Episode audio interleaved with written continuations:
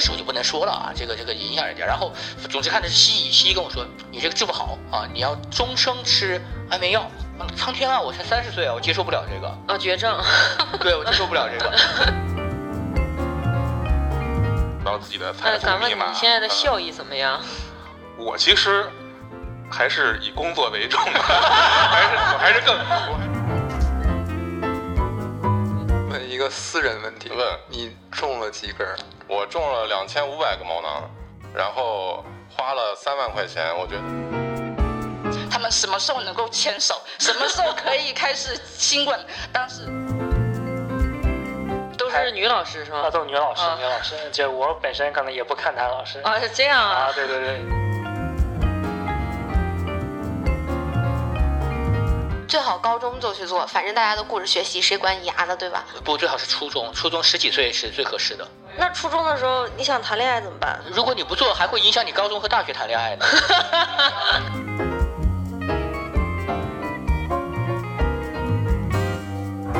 啊，大家好，这是我们环形实验的第八期。然后第八期呢，其实我们可能是一个非常特别的一期。我们把整个环石五个事业部的同事呢都聚集在一起，然后呢，我们想进行一次比较有趣的年度总结性的盘点推荐。然后呢，现在是我们的第一事业部，我们第一事业部呢是一个。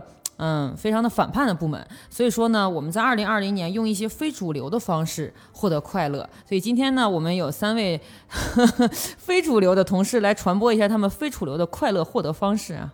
哎，大家好，我是东北话八级的广东老妹儿阿仙。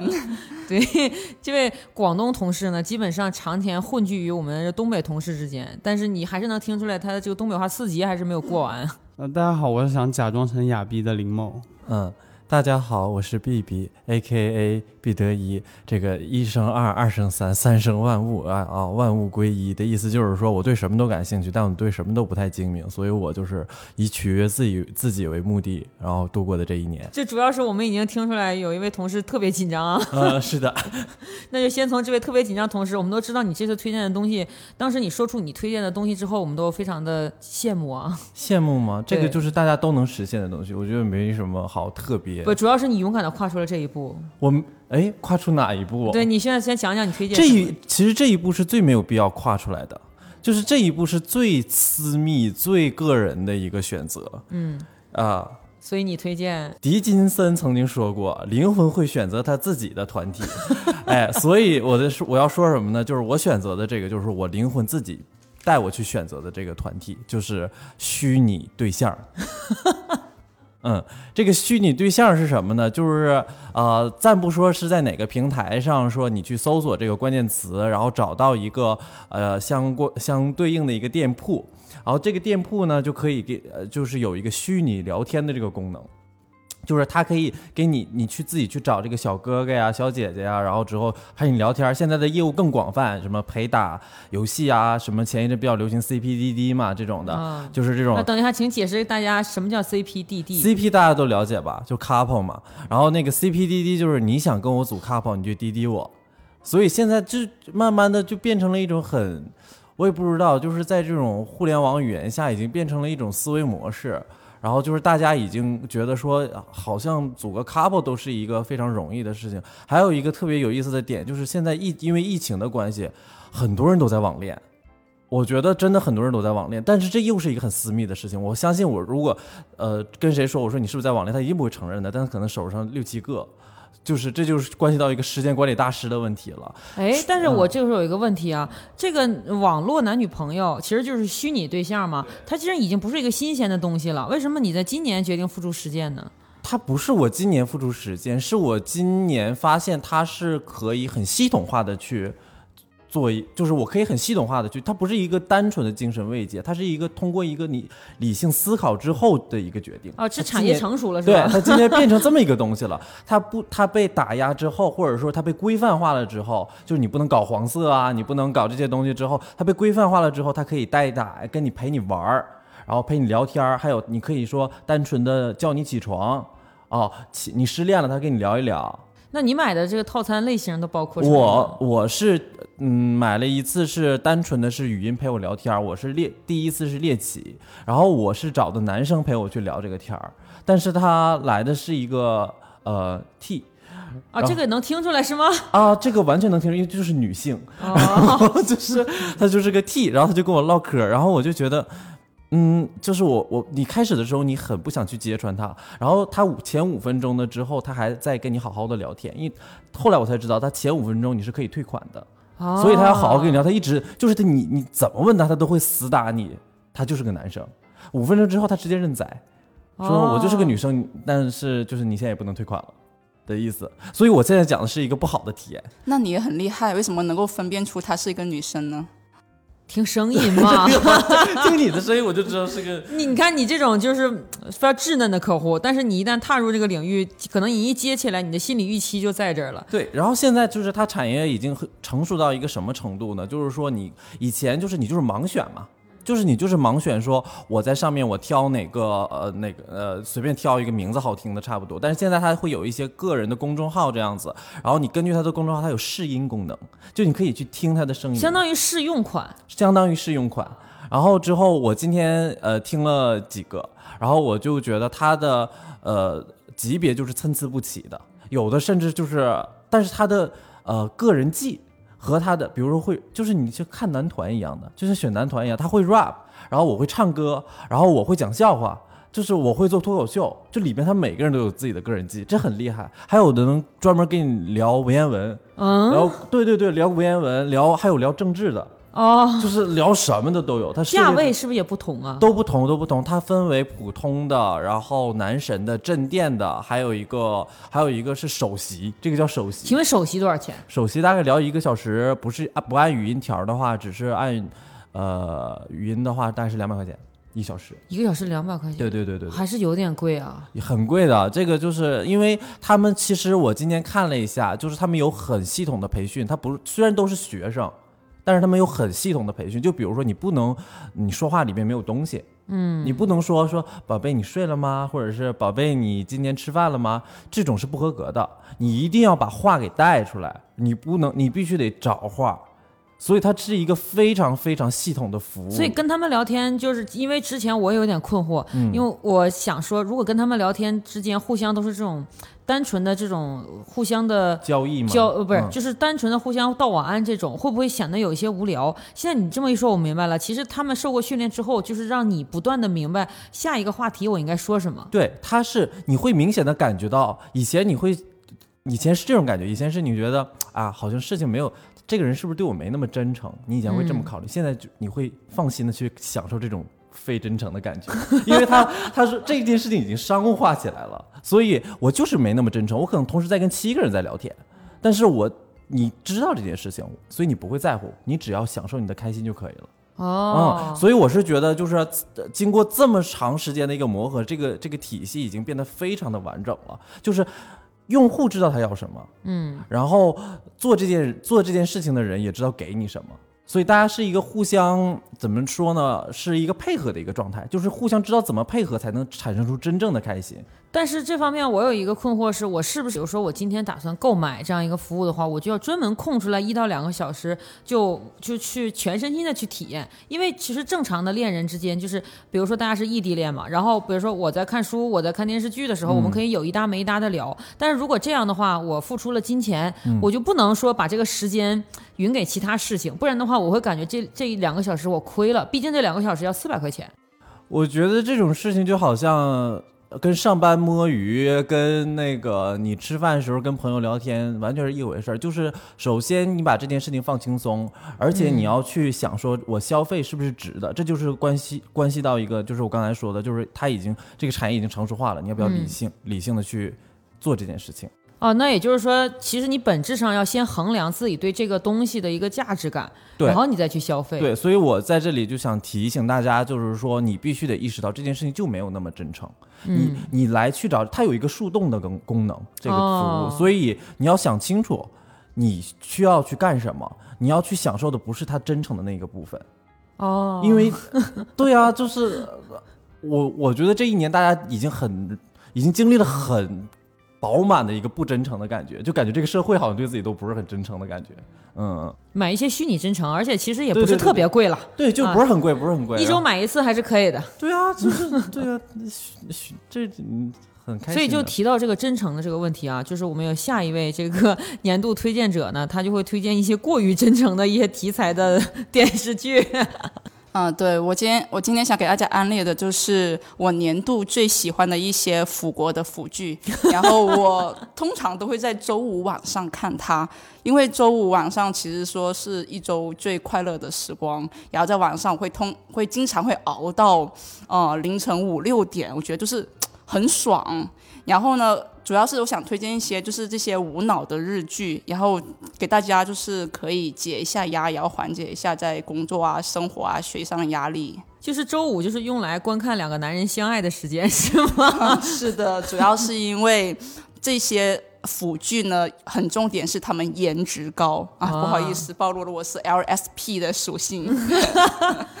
然后呢，就是日剧其实有几个挺大的特点的，一个就是高颜值嘛，然后第二个就是它短平快，一般一集剧的话也就只有二十来分钟，然后整一个完结下来只有六集或到十集，你基本就是一个刷国产电视剧或者国产电影呃一部电影的时间，特别方便。哦，真的啊，就是起码是你看完呃整一部之后，觉得不会空虚，也不觉得自己浪费了时间。啊，毕竟我经常在追国产剧的时候，我就会一直看啊看啊看，要花个花个两三天时间去看完它，就会啊觉得很空虚。看完之后，然后呢，还有一一点就是日剧一般都是没有什么反派，全都是好人。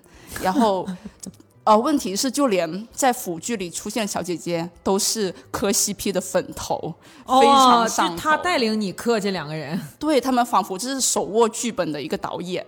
哎呀，快快是什么剧？快啊！我要安利这部剧了啊！就是最近特别火的，就是到了三十岁还是处男会变成魔法师哦。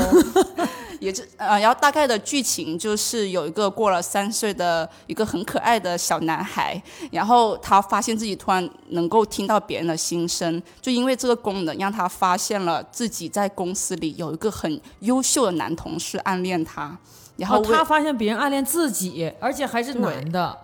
对，那他本人是直吗？他本人原来是直的，他还是对办公室的小姐姐们就抱有非常大的一个信心跟呃期待，还曾开头是还曾经误解了一下，有个小姐姐呃以为他喜欢他，但后来发现人家只是一个磕粉头，就就磕磕 CP 的粉头哦，对，然后呢，呃主要然后他暗恋那个男生呢。就是公司里超级厉害一个呃，算是小有成就的一个小领导。然后呢，他一直很崇拜那位小领导，但是呢，那位小领导的话，他也有自己的烦恼，就是因为自己颜值太太高，让别人把他当成了小花瓶，然后他就很不开心。但是因为只有这位小可爱的男生，他叫安达，对他呃，就是没有用。一些特别眼光去看他，觉得他就是在用自己的实力去打动了客户，去呃为公司做出了贡献，所以那一位呃小领导就这么暗恋上了我们的一个小可爱男生。嗯，其实你这个说实在话是一种反玛丽苏，就是不不是反是逆玛丽苏，就是说在女性身上去找到玛丽苏元素，就是为什么只有他拥有了神力，然后呢偏偏是那个全公司最帅的又喜欢上了他？哦，这种好像有一种说法叫杰克苏。哦，杰克苏，对，杰克苏，对，就是就是男性如果遭遇了女主角的这个境遇的话，就叫杰克苏啊，真的是超级好磕，而且这一部剧呢，它是一个清水剧，哦，太好了，对，但是它是在东京的，就是夜间播放的，但没想它没想到它是居然是一个清水剧，相比于很多嗯。情节比较复杂的日剧来说，这一部从头磕到尾，我都想他们什么时候能够牵手，什么时候可以开始亲吻。但是直到最后一集都没有看到他们接吻，因为那个电梯关上那一刻，他们的亲吻镜头就被切掉了，超级过分。哦，他是哎呀，就是其实清看有的时候看清水剧更加着急，就是比看有车的剧要着急很多很多。毕竟它让你感觉就是。你其实知道他们已经心意相通了，但是你，你这时候开始想看肢体接触，但是他永远不会放给你。对，而且最近我开始喜欢看看看清水剧的话，是因为我觉得就是让大家社会上就是挺多烦躁的事情的，然后大家的生活节奏也很快，包括我们谈恋爱呀或者处对象，都是那种啊第一天见面恨不得一天把所有事情都办完那种感觉。就是我希望说能有一个东西能让我呃慢下来，去治愈一下心情，然后就是那种。也没有任何的一些乱七八糟事情去遭遇，然后觉得很爽。然后这也是一个呃看无脑日剧的一个很好的一个呃方法去缓解你的焦虑。但是有个问题就是，大家千万不要太过于沉迷于这些无脑日剧，因为你沉迷久之后发现，嗯，完了，好像我脑袋没有了。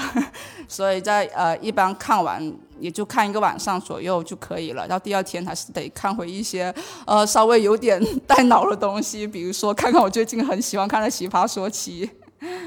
嗯，对，就这位同学呢，他也是我们部门的这个综艺天咖啊，因为他有大量的综艺就是观看经验，我们期待着有一期节目能邀请他为我们推荐一些综艺内容。而且看这些嗯、这些，我最近很喜欢看谈恋爱，就谈恋爱这类的剧情会让你就是从中其实学到蛮多跟对象去相处的情节，也慢慢跟我对象就是从一个嗯、有点矛盾的情况下的。造成我拼命去夸他，去鼓励他，然后他觉得我最近变了，我在我在外面是不是有人了？我觉得我心虚了。我说我只是成长了。不，主要是你周五用来观看男男爱情，你所以对于男朋友其实也算是一种心虚。你毕竟每天就每周五是在看帅气的其他男性。是的，我都是窝在被窝里躲着看着，然后我每周我都希望他能够加班，能够晚点回来，最好那种通宵那一种。哎呀，我也体会到这种快乐。然后呢，是我们的第三位这个推年度推荐者啊，他推荐的这个东西呢是非常之流行，然后他为我们大量的展示了这种流行之后呢，我们有一种感觉，就是说这个流行也不是所有人都能够都能够体会的。那好，今天其实想给大家介绍一点好玩的东西，就是关于亚文化这个东西。然后现在亚文化呢，大家对于亚文化的了解，就是可能说是在主流媒体营造的一个一个标签下，会有一些特定的特定的装扮或者特定的行为，然后会形成的一个一个大家看到的样貌。然后就是今天主要想分享大家，让大家去。就是通过去购置一些装备，然后通过购置一些装备，如何把自己快速的装扮成一个哑逼，然后。请问你在快速的成为这个群体之后，你感受到的快乐是怎样的？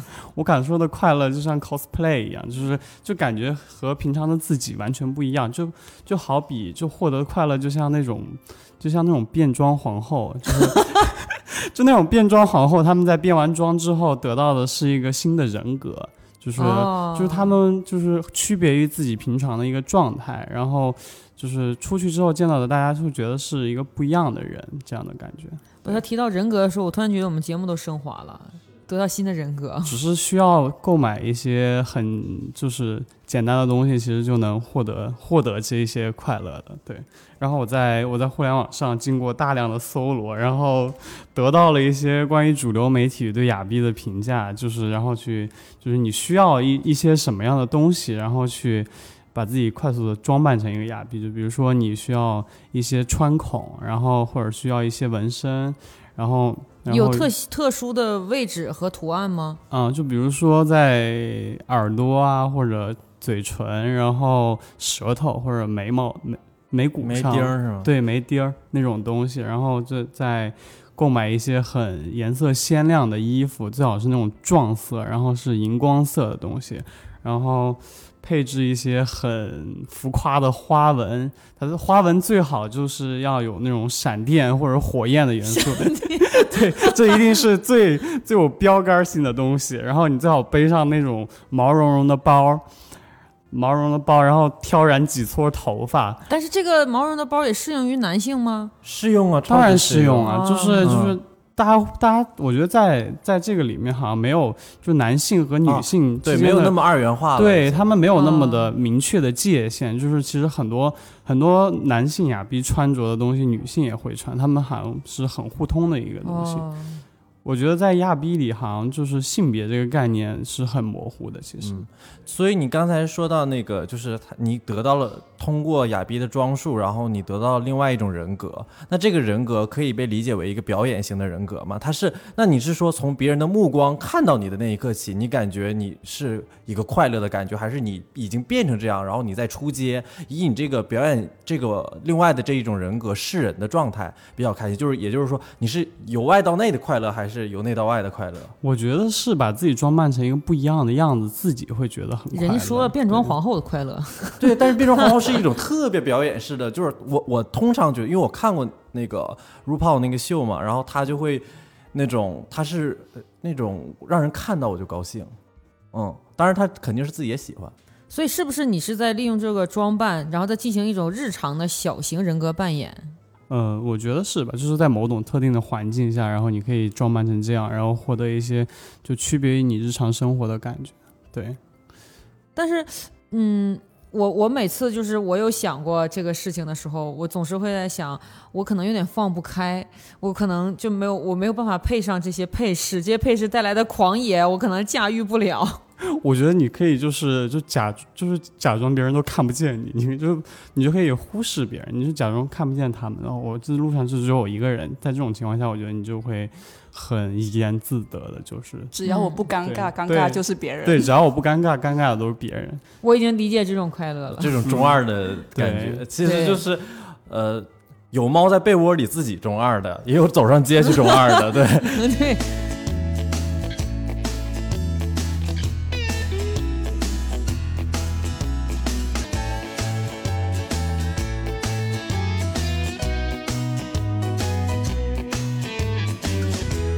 一个呢是我们这次分享当中一个最大规模的一个天团，他们是我们的第二事业部的这个二环五条人，他们这次选中的主题是 二零二零最令人上头的好物，所以说请一条开始你的表演。大家好，我是一条奥斯卡，是一个插画师。呃，我想给大家分享的是一个呃 A P P，这个 A P P 相当于是一个呃可以让你放松身心的一个背景音乐的一个 A P P。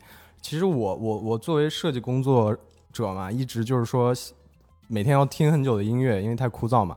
然后有时候听那个郭德纲相声啊，有时候又听那个喜马拉雅，还有那些音乐啊，有时候听着听着总会腻，然后又很烦躁。然后，但是这个软件很特别啊，它是呃根据时间的变化，是一个纯背景、纯音乐的一个没有人声的一个 APP。然后它会在每一个时段，就是你没有办法挑选它放什么，就是每一个时段它会有不同的音乐。比如说你早上去打开软件，它会自动就开始播，然后早上的那个音乐是会让你振奋起来，让你兴奋的、开心那种。然后呃，比如说你是中午啊，然后它就是可能要让你小憩一下，然后比如说到了下午、晚上啊，它又会自动调整，是不是要放一些轻松的啊，或者配合你的工作啊，配合你的一些人东西。然后呃，这个软件就让我觉得特，因为有很多类似的这样的软件，我经常去找啊，呃有一些什么像 Sleep Cycle 啊，还有 Brace 之类的。然后这种软件就是，呃，它有一个它的音乐有一个周期，我觉得就是很多很有很多这这一类软件的用户，你们也发现这个弊端，就是它的背景音乐是有周期的，就是说这一段音乐其实是一个完整的音乐，它只有五分钟，然后它到了第六分钟，它会从从头开始播。哦，你能听出循环感？对对对，就是让你觉得特别的生硬这个东西。但是但是这款软件，呃，就就是它是一个非常长的一个音乐，就是你完全听不到中间的一些呃，我我不太懂那个专业的叫法，就是那些衔接的东西。然后，哎，我好像还没说这个音，这个对你终于发现了，对，说重点，这个音，这个这个 A P P 叫呃，应该叫 Endel，呃，E N D E L，它没有中文。然后它好像也是今年的 App Store 的一个呃大奖得主。然后，嗯，最最扯淡的一个是什么？我为什么要推荐它？是因为它还让我下定决心，我第一次花一百块钱以上的一个费用在 App Store 里面买这个东西。就是这个软件吗？对，就这个软件。么贵吗？对，它非常的贵，一百多块钱。当然你有一个试用期了，然后它那个试用期特别棒，然后试用期你试用三天之后，我那三天我到第四天我发现脱离不了它了，然后一狠心，我就买了它。然后我觉得大家可以先试用一下，不知道 App Store 会不会给我打钱这个广告费。现在是二条吗？我看二条已经开始准备好贴近话筒了。对，我准备好了，我是二环二二环的二条，然后呃抗小毛。然后我今天推荐的是跟它其实有点像，就有一个助眠的搭配的一个，就是一个套装。就是因为我就是有非常严重的就是入睡很困难的，就是问题。然后啊，然后就是也是，而且是那种就是一天二十四小时要戴着耳机的人，所以我就是呃发现的第一个好物就是呃 ASMR，就是大家可能。已经知道，而因为之前有 ASMR，呃，有那种擦边球，就是各种主播去啊，对，搞一些有的没的。但是我当时就是接触到这个东西的时候，是刚开始就是大家说，呃，那个下雨声或者森林鸟叫的声音会助眠，然后就去了解这种东西，然后啊、然后它这个 ASMR 呢，它有一个触发音，就是每个人触发音都不一样，然后我的触发音可能就是梳头发的声音，然后所以触发音是什么？触发音就是会让你你听完以后觉得很舒服，然后你自己可能有些人就比较夸张的，你听完这声音以后，你可能会就是整个人会颤抖，就那种感觉，可以理解为听觉上的祭典吗？就是颅内高潮。哦，所以我的是那个梳头发声音，然后它那个触发音会变，就是一段时间对，而会有且据说那个东西会不断的不断的变化。对对对你一对段时间可能是触发音不一样，就是我刚开最开始的触发音是梳头发的声音，然后后面它会有一个，比如说什么角色扮演，就是你去呃，就是什么店铺，然后洗头发对，洗洗头发，然后给你做面膜，然后 做面膜有声吗？我想问一对，下就。是会在脸上，就是感就是你真切的能感觉到它在你脸上就是。在涂什么面膜啊，就那种摩擦的声音，就非常相似。然后我就沉浸在这个，然后中间有段时间这个不顶用了以后，我就去尝试了褪黑素。我不知道大家有没有尝试过，就是基本上市面上的褪黑素我都吃过一遍。但是褪黑素它有一个特别不好的点，就是它特别像软糖，所以你就是吃的时候会吃多。呃，我目前就觉得褪黑素现在目前就是对我非常有用，就是可能吃两粒的话，我半个小时都能睡着了。我不知道，我不知道如果我这个睡眠问题继续要持续上升的话，我之后该怎么办？就目前，就目前还行，但是我有有人听听有人说过，就是褪黑素吃完以后，第二天会很难受，嗯，我就会，我就会会头痛，嗯对吗？就是我很明显感觉到脑干处特别的疼。我是你们这个事业部都有睡眠问题吗？可能就是哎九五我们这个可以后吧搭配使，用，九就是五后吧。用刚才这个 A P P，然后吃两个褪黑素。我开始理解为什么你们这个选题叫上头了，主要是作用于头部睡不着的问题，是吗？终于发现这个秘密了。然后我的那个就是不好的点儿，就是可能会做很奇怪的梦，就是各种乱七八糟的梦。然后第二天早上起来有有可能会很累，但是对于我助眠还是非常有用的。所以你推荐的是褪黑素和前面这个 ASMR 哦，你有没有可以就是新手向的呢？就是新手向的褪黑素，因为其实褪黑素有蛮多种，然后有的人好像买的还是不一样的那种，有的好像剂量还不一样哎，这个可以打广告吗？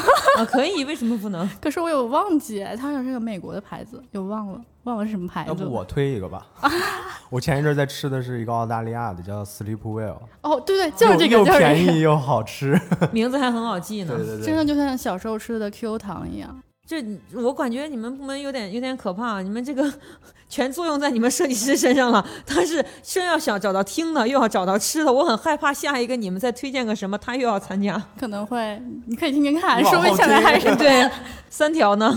呃，大家好，我是二部的三条乐乐。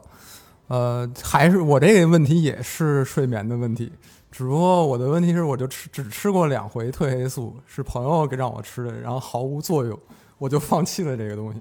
然后还最后还是觉得只有酒是能让我睡着的唯一方式。呃，在喝酒这件事情上，呃，我今天推荐的是糖浆。这个问题是之前我每次去外面喝酒的时候，有的时候实在喝不动的时候，最后都会点龙舌兰日出去糊弄，就是一个会搁很多橙汁，然后酒很少的一个酒。但是这个酒让我难受的地方就是它太酸了，它除了有橙汁以外，还有石榴糖浆。呃，橙汁再加上石榴糖浆，酒精的占比又非常低，这个酒就特别特别让我受不了，因为我很讨厌这个酒里的酸性过高。然后最后后来自己在家就研究用什么糖浆去替代这个石榴糖浆，最后找到一种叫玫瑰糖浆的糖浆，是调这款酒最适合替代石榴糖浆的，它会让酸酸味儿下去，然后更多的是糖味儿。不过我在外面喝酒的时候，最后拿这个酒来充数的时候，还是会喝很酸。最后养成我自己在家喝酒冲 冲事儿。我我以为你会带着糖浆去去酒酒吧，那肯定不可能，就这样质质疑人家调酒师的专业。嗯 你但你还得当人家面儿放是放我这个是这种意思吗？如果这样的话，那那他肯定会拉黑我，不让我进来了。啊，另外再推荐一个糖浆是，呃杏仁儿糖浆。这是因为我喝酒的时候特别在乎一开始喝的这五秒钟。呃，有的酒一开始喝的这五秒钟让你很难受，但是后面会让你很舒服。但是我讨厌这种舒服，我一般喜欢先舒服，然后后面差一点没关系。这个杏仁糖浆加蛋清儿，呃，这种会这种这种配合的方式会让你的酒在喝的时候留香能留大概十多秒。杏仁的香气和酒的香气都在你的口腔里就存，达到那种入口柔一线喉了。对对对，所以一般我晚上喝酒的时候都会，呃，用这个搭配来来调一点，然后我就睡着了。褪黑素之类的这些物理的方式，在我这儿没用。我试过一试过几次就没用，还是得喝酒。哦，原来我们这个是按阶段的呀，就是先听音乐，你不顶事儿了之后，是的，吃褪黑素，褪黑素，对。褪黑素完了之后是酒精。我有点害怕后面两位，我怕听到什么违法乱纪的事情，我我有点害怕听到一些更严重的后面两位的就是再下一步了。我是四条网友老胡，然后我想推荐的是前面的都是可能是那种精神层面上的上头啊，我要推荐的是真正的物理层面上的上头，我要推荐的是植发。这个对，没错，我我有点开始明白你们不为什么睡不着了。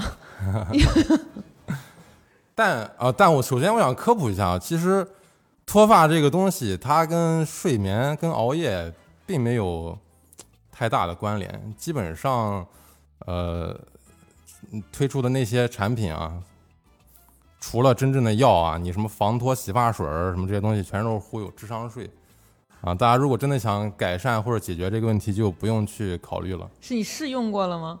我没试用过，但是因为我买东西之前，我都会在网上进行大量的资料查阅。对我买东西非常严谨，嗯，我要找到最高效能直接解决问题的那个方式。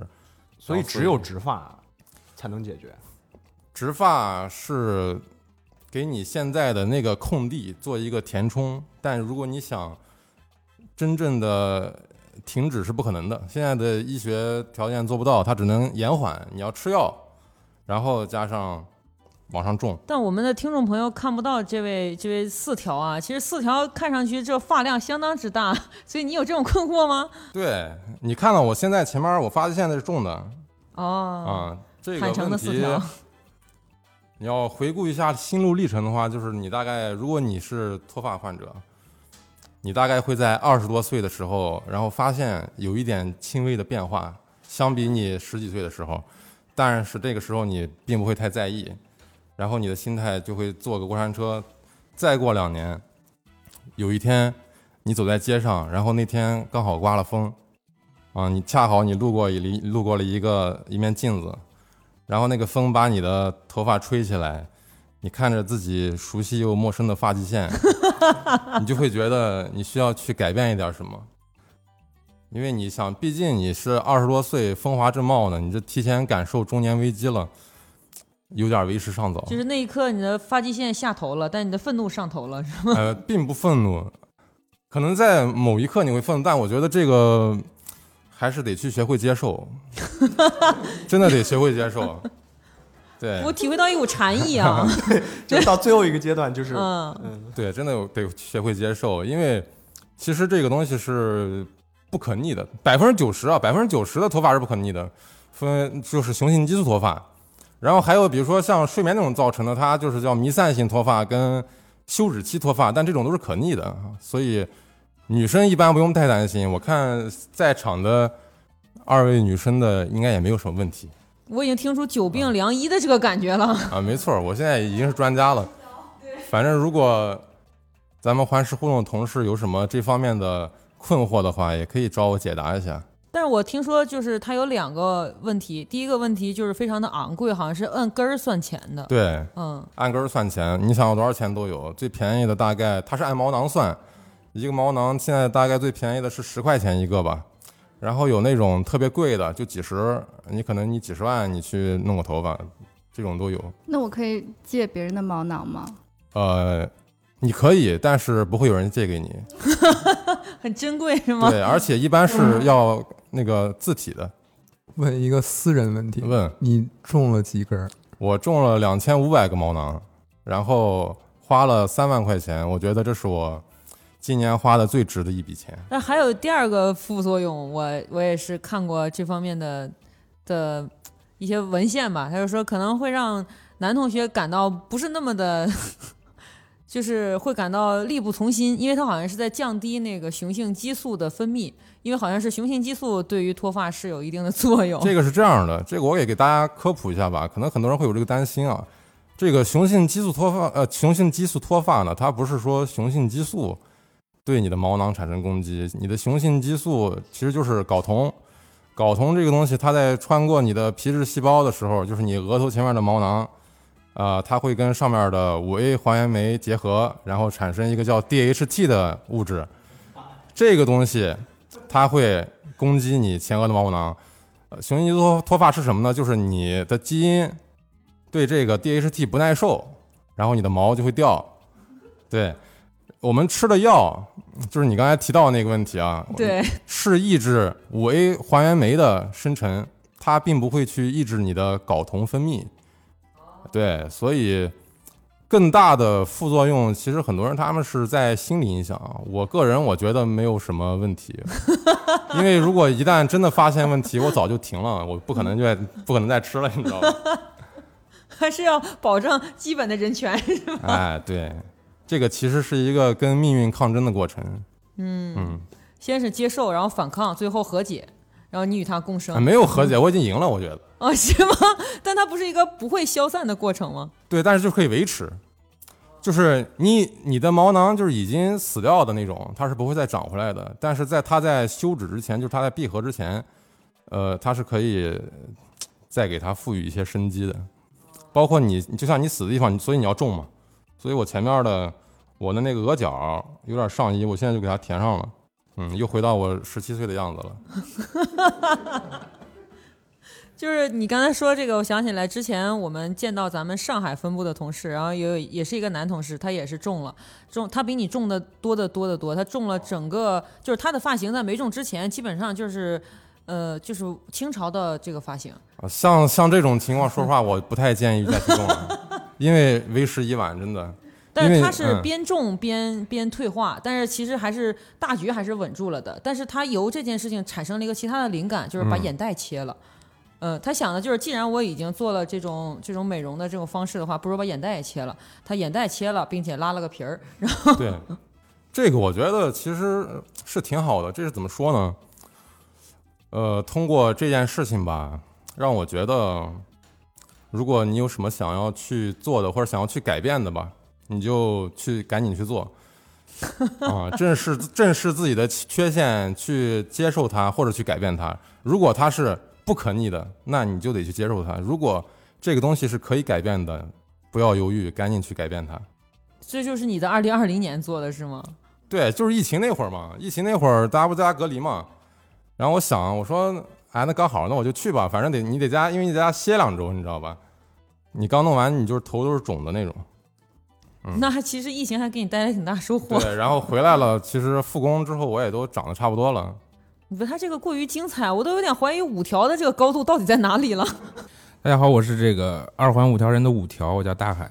然后呢，大家说都是自己的头，然后我这个是我儿子的头，因为今年我这个当爸爸了。然后，呃，我跟我媳妇儿给给他买了好多好多东西。然后最让我高兴、最让我舒服的一个东西就是这个 Baby Care 的这个呃剪头发的这么一个 一个剃刀吧。然后那个它它有几个功能啊，我现在有一种带货的感觉。对，第第一个功能，你的语调也越发的罗老师了。对，第一个功能它是这个，它可以把剪出来的头发吸进它那个后面有一个仓，然后吸进去，这个头发就不会掉在地上，你就不会有这个清洁的这个烦恼。第二个就是它会在你剃剃头的时候，它有一个这个呃播放音乐的功能。我刚想，我刚想问是不是这个功能？对，它会它会让这个这个孩子更容易接受，然后每次给他剪完以后，我跟他，我感觉我跟他的这个呃更亲近了，关系又近了一步是吗？对，这个这个，然后呃，为什么推荐这个呢？因为现在到处都是坑，然后我给大家把这个坑的范围缩小一点儿。这个买理发器啊，一定要买这个 Baby Care 的这个理发器。好，我我我介绍的大概就是这个。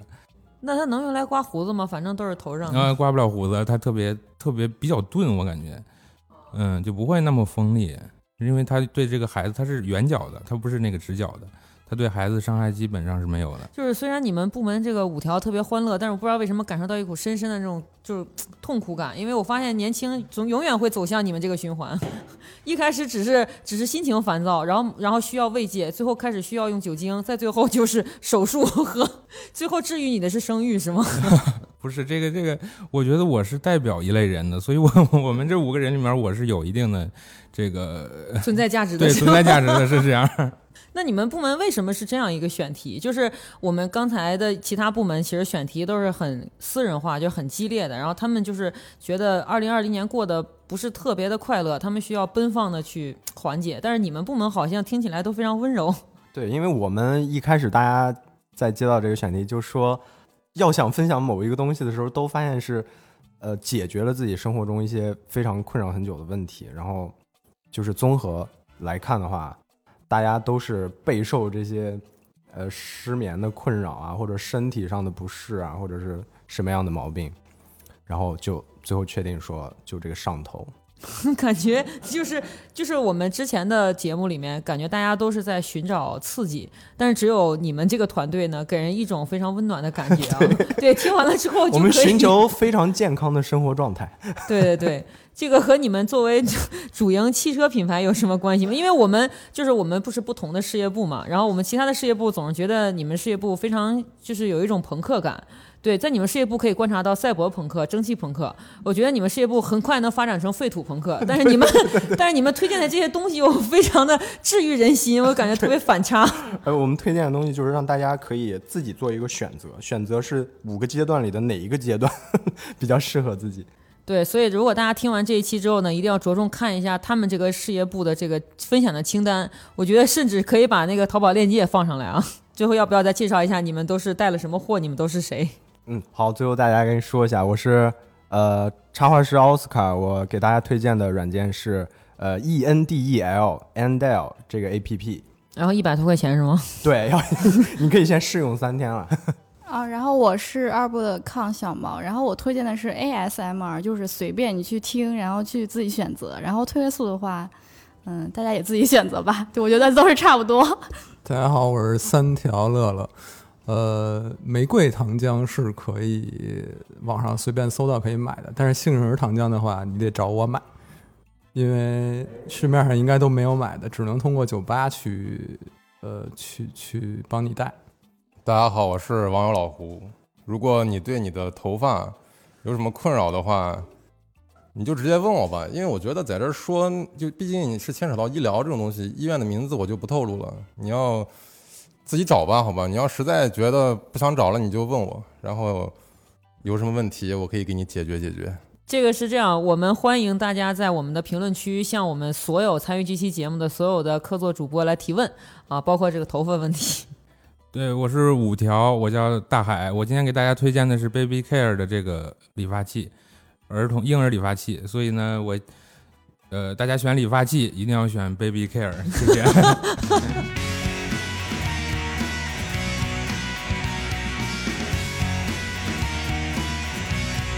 下面是我们比较嘈杂的这个第三事业部啊，我们第三事业部的这次的选题就是二零二零，我拿什么拯救自己？他们这个选题呢，乍一听看起来是一个很温馨、非常柔软的一个选题，但是我们听说这里面存在着大量的这个社会性社自由的社会性死亡，然后呢，成人如何占领儿童乐园，以及全身非粉碎性骨折如何自救啊！所以我们先请一位就是比较低调的这个分享者啊，他主要分享的是如何在游戏中挣钱。我是身残志不坚的小铁。那个我是爱玩游戏的小蔡。大家好，我是那个爱玩滑梯的小马。嗯，大家好啊，我就是那个爱玩游戏的小蔡。就是吧，为什么低调？是因为本身其实玩游戏这个事儿，它就是一个在家里自己默默操作的这样一件事儿嘛，所以还相对还是蛮低调的。然后为什么要给大家推荐一款游戏？是因为本身二零二零年现在。就是大家都知道这个经济环境不太好嘛，然后 就就可能比较萧条一些。然后呢，所以我也是从今年年初开始才开始又重新想到了这款游戏，就是一款非常老的一款回合制的游戏，叫《梦幻西游》。《梦幻西游》它它其实从从零四年其实就已经出了，然后当时大学的时候我玩过那么两年吧，然后后来就一直没玩，然后从到零呃没事，到零五年，零五年的时候咱们公司当时还接过两年《梦幻西游》的那个哦是的搜索的的运营，对所以当时的话就是老金就找我去做的这件事儿，啊所以我就又跟他重新结缘了一阵儿，但是当时也没玩儿，但是后来呢，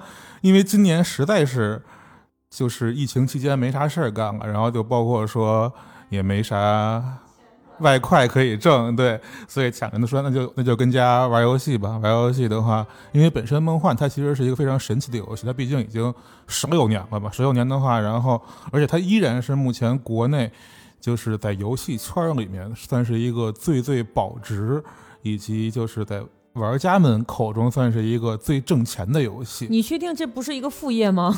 这是一个副业，哦对于大家，对于很多人来讲，它甚至是一个主业，哦因为就是因为《梦幻西游》其实很有会有很多那种游戏工作室的诞生，就是大家通过这款游，就是专门他们去组织一波人，就是找个那种公租房什么的，然后去大家去在这款游戏里面去挣钱，然后哦，有点像淘金是吗？就是在里面它有点像，可能就是就是可能大家比较好理解的，有有点像类似于那种比特币的挖矿的感觉，就是可能比特币挖矿是大家就是租各种各样的机器嘛，这个就是租各种各样的人力，用人力去去玩游戏，然后在游戏中就是找到自己的财富密码。你现在的嗯效益怎么样？我其实还是以工作为重吧，还是我还是更我还是更爱工作，我还是更爱工作啊。对对对，对所以的话，我其实就是怎么讲，就是把这个以休闲。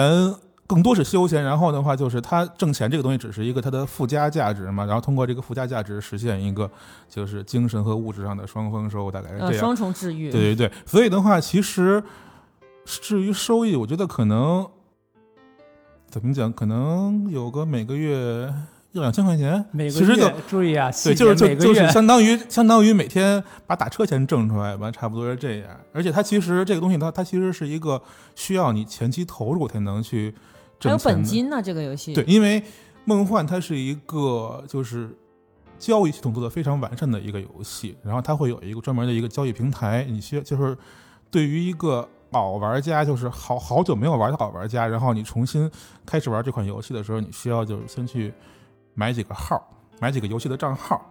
然后的话，因为你从头开始练的话，会非常非常的难，非常非常的慢，影响你的收益的一个 速度。所以还是挣钱。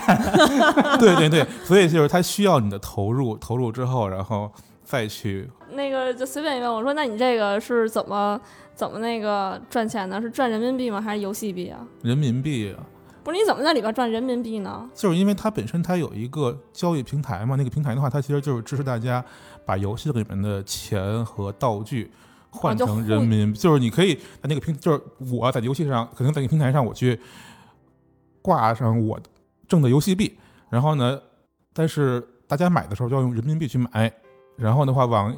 因为它是网易的游戏嘛，网易的话就会从中间收取一笔手续费，它作为一个平台的然后给你打人民币，类似于对类似于淘宝其实是一样的嘛，就是所以这个还是网易官方出的一个交易平台，是吗？对，网易官方就是因为它有这个交易平台，所以这个游戏就是它是一个非常稳定的经济系统，以及就是说大家对这个里面的交易就是很很很很可靠嘛，就不像说其他游戏那种线下交易什么的，就会各种各样幺蛾子就出来了。所以就是在热爱工作的前提下进行这个游戏是值得推荐的，对吧？啊，对对对，就是大家肯定还是要以工作为重嘛，然后的话就是它是另外，就是它是在我们繁杂工作之外的另外一种自救嘛。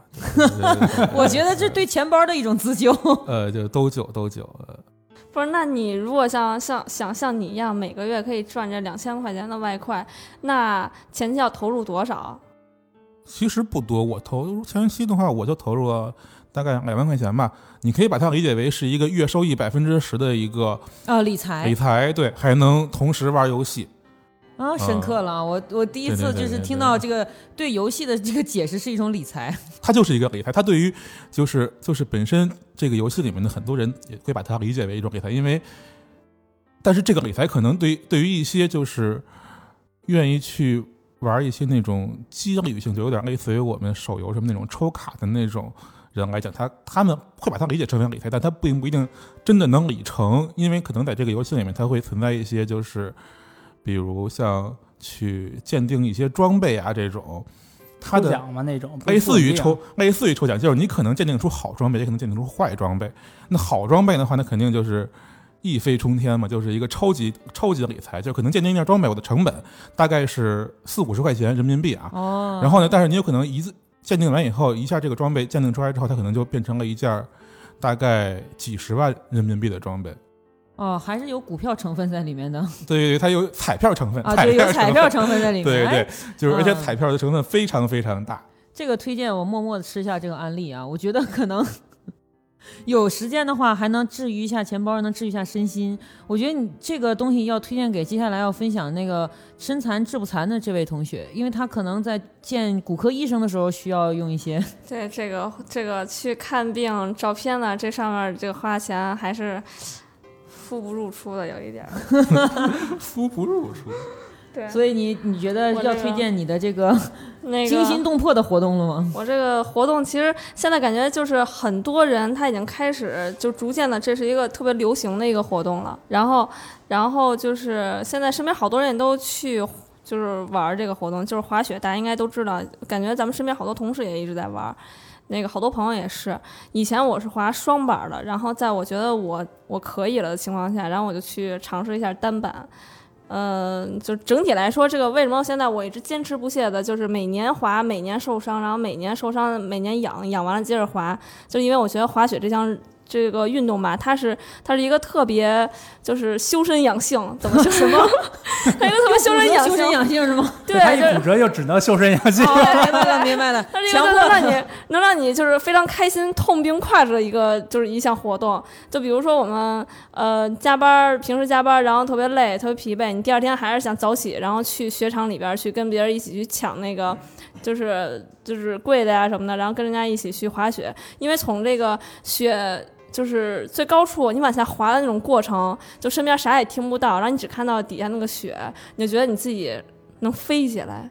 就是有的人他真的是飞起来，然后我就是那种我以为我飞起来，但是我摔了一个大屁墩儿的那种人，然后摔了一个大屁墩儿，最后还骨折了那种，然后最后就告别，暂时告别这个运动。那想就是身边就是大家就是没事儿也可以多去滑滑雪，滑滑雪，然后摔几个跟头，然后多骨折几次，大家能体会到那种痛并快乐的感觉。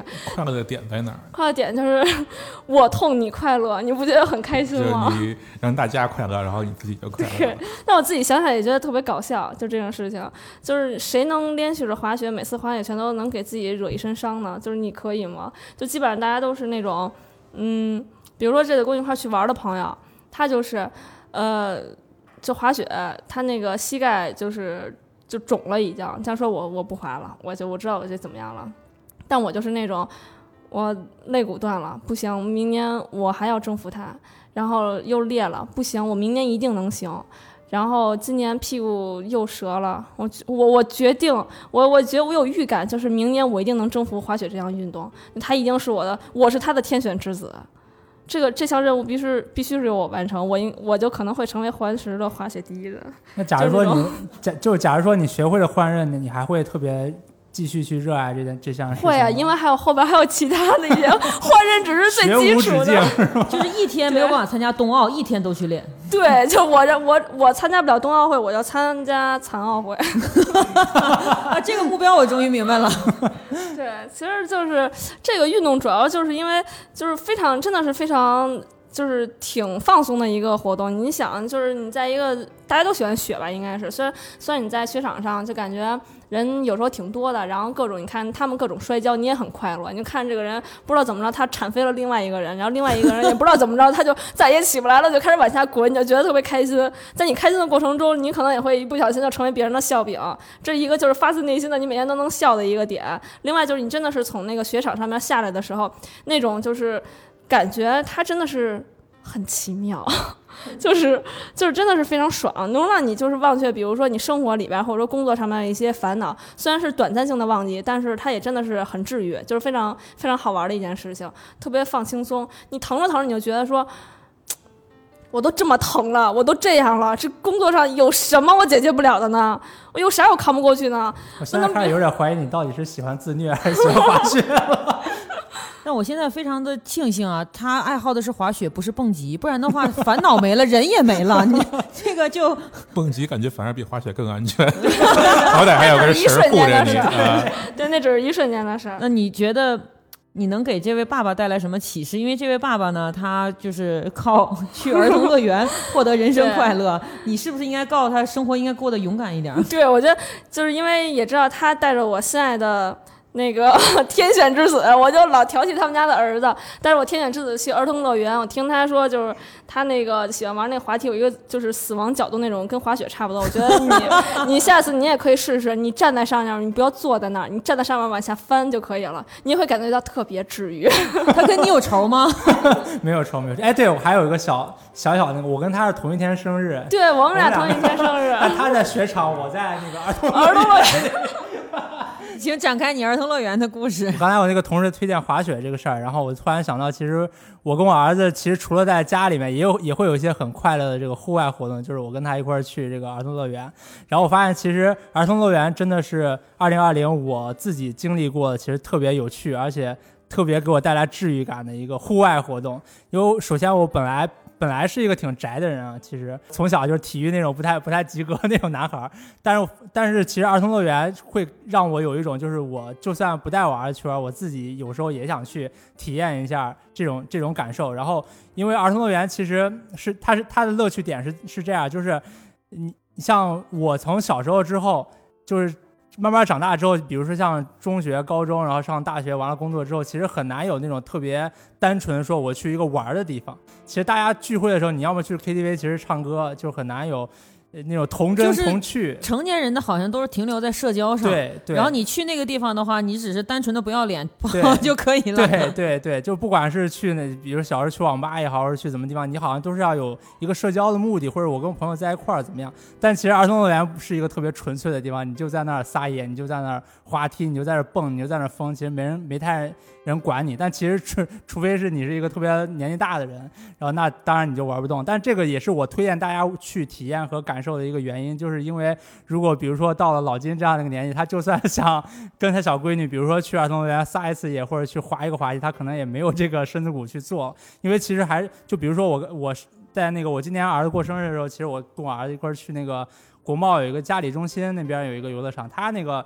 滑梯其实它是一个特别成人向的一个滑梯，当然是加引号的死亡 死亡对死亡角，它是一个九十度的一个垂直的滑梯。这个是跳楼吧？我想问一下。对，其实有点。你这个是蹦极啊 然后它那个角度其实是适合那个就是小孩儿，就当然也是大一点的小孩儿，就是上四到六岁或者怎么样。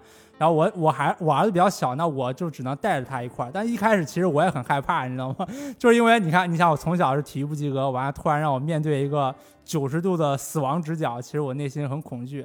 但是就是我儿子就特别执着说爸爸滑爸爸滑，然后我就跟着他一块儿体验了一次，然后突然发现哇塞，这个真的很解压，很爽，而且下面还很多海洋球，你知道吗？然后撞撞过去那一瞬间，就是心里面就突然觉得自己还是一个三岁的小孩在。你在你在下学过程中，你有没有听到后边排队的小孩对你的那种哇，这个叔叔好厉害这种？其实有，而且特别特别好玩，就是你滑就周围有家人的时候，就是有其他大人带着孩子的时候，他看着你的眼神就特崇拜，你知道吗？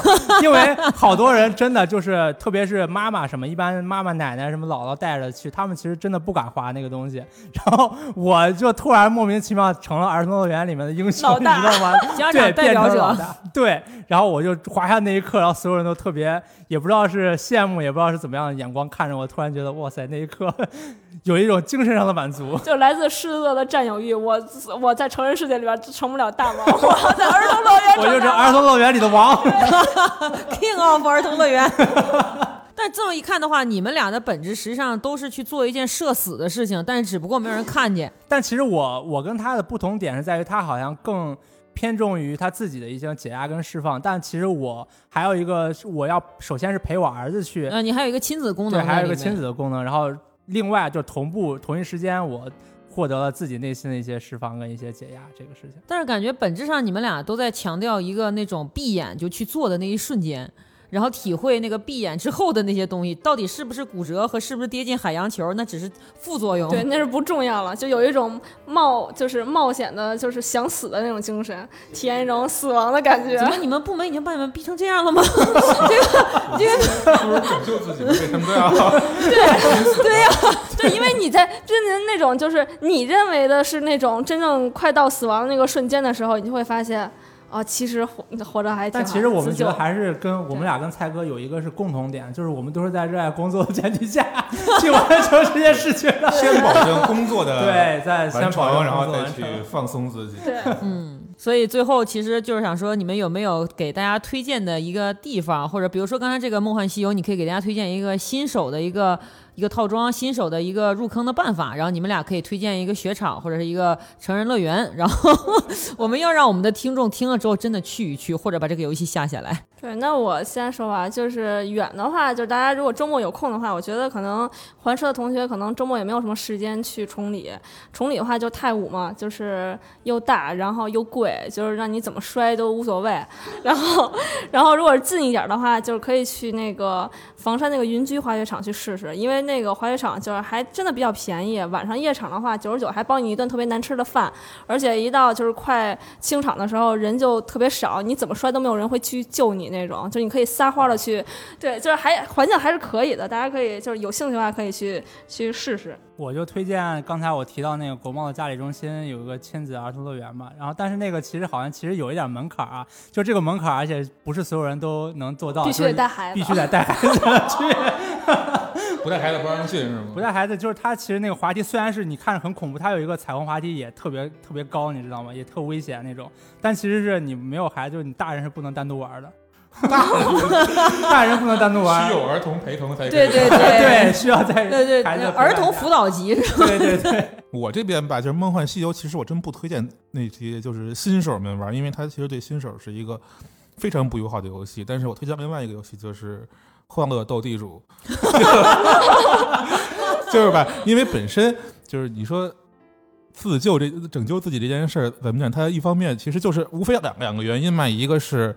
就是获得一个精神上的欢愉那，其实《欢乐斗地主》是非常可以满足大家这个需求的。然后至于说更高一层的那种所谓的物质上的丰收，那其实《欢乐斗地主》的话，大家就是玩一玩里面的一些什么比赛啊，挣点电话费什么的，其实就行了，就是业余的玩一玩嘛，就不要沉迷游戏，不要沉迷游戏，还是要热爱工作。对对对，啊今天工蔡哥的主题其实是热爱工作。嗯生活和工作为主，然后游戏只是 游戏只是我们业余的一个消遣。好的，然后这是我们的第三事业部带来的，我们这个主题就是二零二零年我们如何拯救自我，如何自救。好，然后你们是我是身残志不坚的小铁，嗯，我是爱玩游戏的小蔡。我是爱玩滑梯的小马。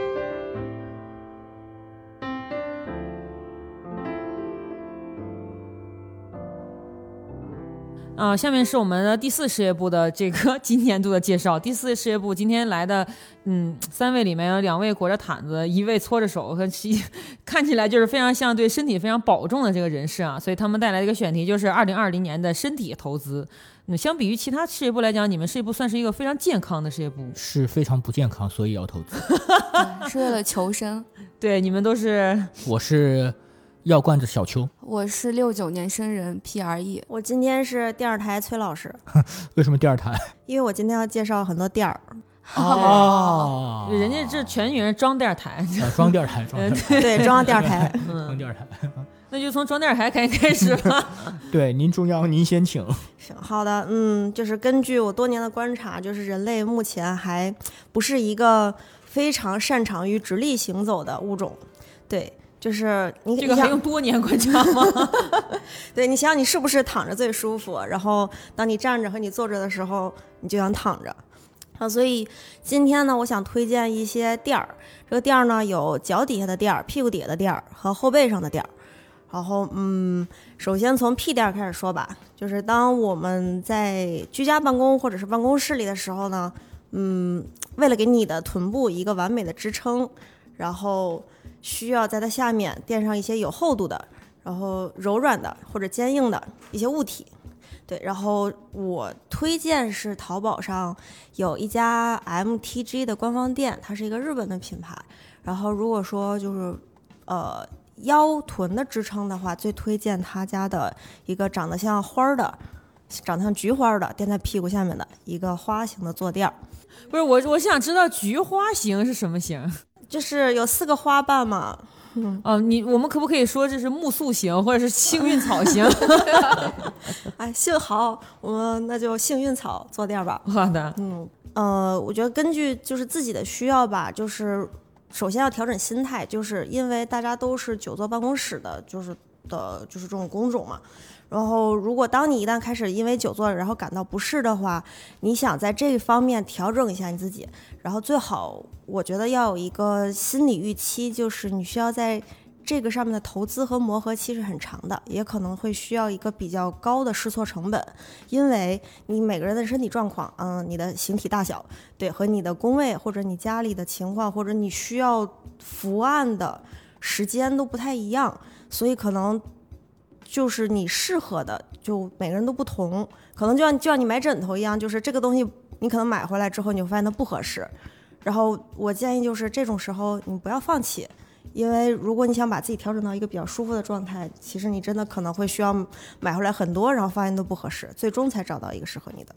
但你说的这个好像亲密关系啊，啊，那没有没有没有，亲密关系里，亲密关系里我们用不到“买”这个字啊。爱情不是你想买 想买就能买啊。比如说 MTG 加，除了刚刚说的那款支撑坐垫儿以外，它有一款呃呃，刚刚管那个叫固定坐垫儿吧。然后除此以外，它还有个支撑坐垫儿。然后比如说像我这样，然后呃脊柱侧弯比较严重的人士，可能会需要固定性更高的。然后但是可能一般不会很严重的话，可以选择就是坐垫给你一个支撑就够了。然后然后如果可能。你会选你没有很严重的情况，你选择了一个固定性比较高的，你可能会觉得不太舒服，然后可能觉得屁股有点疼。我常年饱受这个颈椎疼痛的困扰，我想知道有没有脖子用的？哎，有。那你记得你以前看古装剧里面有，就是他们睡的那种硬邦邦的像石头一样的大枕头吗？嗯，对，你需要就四郎和环环睡那个。哎，对，就是你需要斥重金，就是购买一个那个，这真的不是玩笑，因为你会感到脖子疼，是因为你长期就是一般是低头，然后导致你就是你的肌肉无法再就是按原位伸回去，然后那个东西就是在反向的给你扳回来的。哦，所以这个重金是有多重呢？呃，是你的、你的、你的预算。嗯嗯，但一般我推荐来说，就是这类的产品大概。哦，一百以下就尽量不要考虑。嗯嗯，然后当然就是上不设限。然后崔老师，我还有一个很严重的问题啊，就说了这么多，有没有一个关键字啊？这个很重要啊。就是用来在搜索啊。对，如果我想买，我应该搜什么呢？请问您的那个病灶 腰椎？呃，MTG 吧，就推荐 MTG 这家店。谢谢谢谢谢谢。所以刚才这个装电台这位同学非常殷切推荐了好几个，就是就是椅子上使用的东西啊。但是我听到了一个词，我感到特别可怕，就是脊柱侧弯。我想知道这这这个脊柱侧弯到底有有什么判断的方式呢？呃，其实目测就可以了。哦，就是你看就能看出来，其实你已经很明显。哇，那么我听说我们有一位看中医的这位，是不是你去看的都是一些看不出来的呢？不对，都是看不出来的，是一种主观上的呃病变吧，应该算是慢性病。呃，不，等会儿主观上的病变，主观上的感受是吗？就觉得我有病，你觉得你有病变，你就病变了是吗？对啊，我觉得我失眠，难道我会睡得好吗？哦，就是这种对吧？这是很主观的，哦很看不出来的，对吧？哦嗯嗯。然后因为我是多年失眠，我从大一开始就失眠了，就到现在估计也有小二十年了吧啊。嗯但是我万万没有想到，今年大概一年左右，在中日医院居然看好。难道不是因为失眠大劲儿了，然后他突然间啊，不是不是物不是不？是不是，就是我严重到什么程度？就是有些人可能通一个宵回家之后，嗯他会睡一个好觉，嗯他可能白天就睡得很好。我是通一个宵回家之后，天亮了我睡不着，然后再等到第二天这个天黑的时候，我还睡不着，就失眠到这个程度，就基本上感到累吗？会啊，但是基本上失去了睡眠的功能，就就是睡不着了，严重的睡眠障碍。然后呢，呃，我就去中日医院，呃，先看哪个科室我就不能说了啊，这个这个影响人家。然后总之看的是西医，西医跟我说你这个治不好啊，你要终生吃安眠药苍天啊，我才三十岁啊，我接受不了这个。啊，绝症。对，我接受不了这个。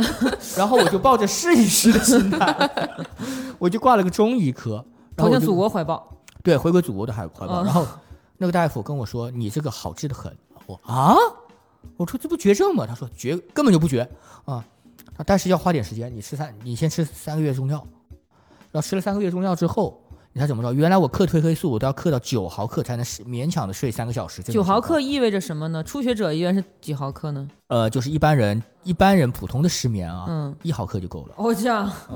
一毫克就够他美美的睡一觉了。但是我要克九毫克，我要克三片三毫克的，我才能够勉强的睡两三个小时。这就这还得看命。啊哦，然后呢，我万万没想到三个月中药喝下来，你别说还挺贵啊，每个月四千多。哇，三个月中药它是中成药加上那个熬自己熬的药，喝下来之后，哎，你别说，我居然可以不借助任何外力，在半小时之内睡着难道不是因为肉疼睡着的吗？啊？不是，这么贵？不是不是不是，肯定不是因为肉疼，但是因为他那个医保报下来之后只要一千多嘛。哦，所以我真的向大家你怎强势么不把这么重要的信息提前说？对，哪哪哪哪个重要的信息？医保，医保？我觉得你是在安利医保。啊不不不不不，我是安利中医，我是安利中医，医保应该大家都有吧？就是医保里面是包括失眠这一项，对吗？啊，不是包括失眠这一项，是包括他那些中药材。哦，它某些药材是在医保里面，有某些药材不在医保里面。哦比方说，它中成药它可能就报一半，中药材有些它可能就全报，它是这样的一个、一个概念。所以朋友们，如果你有失眠的话，我觉得不严严格来说，这个术语叫睡眠障碍。嗯我觉得不妨试一试中医。然后我之前也会觉得，就是中医它不是一种特别严谨的这种现代的循证科学，它是一种呃传统的经验医学嘛，对吧？但是到这个时候就不服不行啊！你我这个问题，如果我追求现代医学的话，我就要终身服药，而且终身服安眠药，安眠药它有依赖性，我吃多了可能还会没了。但是 感谢中医让我重拾睡眠的能力。对中医来讲，这也是一种绝症，就绝对能治的症，就是绝症。对对对，绝对能治的症，就 不是什么小，不是什么问题，你这个病好治的很，人家中医大夫非常自信。哎，那你这个非常不错啊。那就是如果你这个失眠治愈了，那我们还有一位同学，不知道你治的是什么呢？我记得，其实它没有一个特殊的就是名称或者什么的，就是一种状态。就是我不知道大家有没有那种，就是夏天洗澡的时候老觉得洗不爽，因为你的背你是够不到的。然后这个时候，就是我之前是用过很多，比如说那个搓澡巾或者浴花什么的，就是他们都不是很能帮助你，就是把整个背的每一个面积都洗到。然后我又去网上搜了一个东西，它叫做洗澡刷。呃，它分很多材质，然后我买的是一个就是木质的，就是质感非常好、非常厚的一个木木头，然后前面那个刷毛大概五厘米长，然后它每一套是有呃就是配两个，一个硬毛的，一个软毛的，它还有一个大概三十厘米的柄，这样你就可以拿着它就刷到你的背上的每一个角落。然后我当时下决心买这个是也不是呃也是因为一个买家的评论，他说他说他在用那个刷子的时候有一种自己在刷马的快感。然后我就买了回来，然后我在洗澡的时候，就是打了那个沐浴液之后刷的时候，我觉得那个评论简直是个神，就是一种刷马的快感。你懂那种刷子在马皮上就是非常光滑，然后它也不是纯粹光滑，它带着一点粗糙的那种大面积的摩擦感，非常好。我建议大家都可以试一试。你你描述这个画面，我想起古老的迪士尼，其实所有的人物都会买一个那个刷子，就是唐老鸭洗澡就这么洗。呃，有没有？他就是他，准确说他也不是个人物，啊 就是、对 对对但是我觉得这个东西在人身上也是很好用的，就大家可以去试试。嗯，然后另一个想跟大家推荐的就是，哎，也不是推荐吧，就分享一下，就是牙齿正畸这件事儿。呃，我当时正正畸是因为，我想想，是因为当时疫情到了六月份，然后。我是觉得，就是上半年居然啥都没干，真的，你回想一下，就上半年什么都没干，我是觉得就一定得干个啥。然后你是为了空虚感正争气吗？对，准确的说就是这样，就是 在今年疫情之前，我从来没有想过这件事儿。就是我，就是虽然我知道我的牙齿乱，但是我不 care，你知道吗？就是随便。但是今年突然觉得，哎，要不去箍个牙吧？然后我就去了。然后差不多就是呃一天一天用来起这个想法，然后一天搜知乎，然后一天做决定，然后第四天就去开始做牙模了，就整个整个过程非常的迅速。我觉得这是一种疫情后的一种就是压抑太久了的一种一种、嗯一种结果。就是海枯石烂，就是干。呃，可能谁知道明天会不会就怎么了呢？对吧？嗯然后我就想去做这件事，然后呃，整个过程就是，其实我觉得还好，因为我是拔了四颗牙，但是我发现拔到后面你就已经皮了，就是你早上拔牙，然后下午可以吃过桥米线的那一种。就是虽然医生建议你不要 在二十四小时内就吃一些热的东西，但是没有痛感。你知道没有痛感的时候，这件事就相当于没发生，所以就继续你的生活就好。然后到了后面就是。一直一直没觉得就是有网上说的那么恐怖啊、疼什么的，但我真正意识到这个事情的严重性是在，就是我居然慢慢的就是失去了吃零食的欲望，这是因为你每吃一点东西你都要去刷牙。就我以前一直觉得自己可能是一个非常馋的人，但有时候觉得自己或或许一个很很懒的人，但是这个经历就让我知道了，嗯，我其实是一个很懒的人，就是我可以为了不刷牙，所以不吃东西。然后另一个体验就是，每一次去调整你的那个丝啊什么的，你都能解解锁一种新的痛感。就是有的时候是牙齿一紧，然后有的时候是那种就是就是疼的你整个半个脑子都带着整夜整夜睡就睡不着的那种疼。刚调完的时候，然后更神奇的是，我不知道这个事情是在我身上还是大家所有箍牙的人身上都会有，就是呃，在你进行迅速位移的时候，比如说你坐高铁、坐飞机，对，然后你的钢丝的张力会发生变化，你就会觉得牙齿紧紧的。然后还有就是昨天北京降温贼冷，我就觉得我的牙又紧了，我觉得肯定是那个金属就热胀冷缩的原因。嗯，然后这是比较神奇，让我觉得就是人体也很神奇啊，然后医学技术也很神奇啊，就是这样的一个经历。这就是我为什么推荐隐适美的原因。就很巧，我今年也开始整牙了，呃，然后我决心一定要做隐适美。对，建议大家能做就做隐适美，但我的是因为牙齿的那个就是畸形太厉害了，就一开始没有办法用隐适美给大家拉下来，嗯还还有就是，如果对自己的牙不满意，尽量早做。尽量早做。我三十三十多岁开始做，其实所有人都觉得太晚了。最好高中就去做，反正大家都顾着学习，谁管你牙呢，对吧？不，最好是初中，初中十几岁是最合适的。那初中的时候你想谈恋爱怎么办？如果你不做，还会影响你高中和大学谈恋爱呢。对，其实我们上一个部门当时推荐的是呃是这个滑雪之后这个骨折判断以及这个骨折送医，然后这个滑雪场，所以说马上就接我们这个特别养生的这个部门，我突然间感觉我们这个节目特别有良心，就是告诉大家一定要放纵，放纵之后呢，我们管杀管埋。对对对对，呃，我是六九年生人，P R E。我是药罐子小邱。啊，今天是第二台崔老师。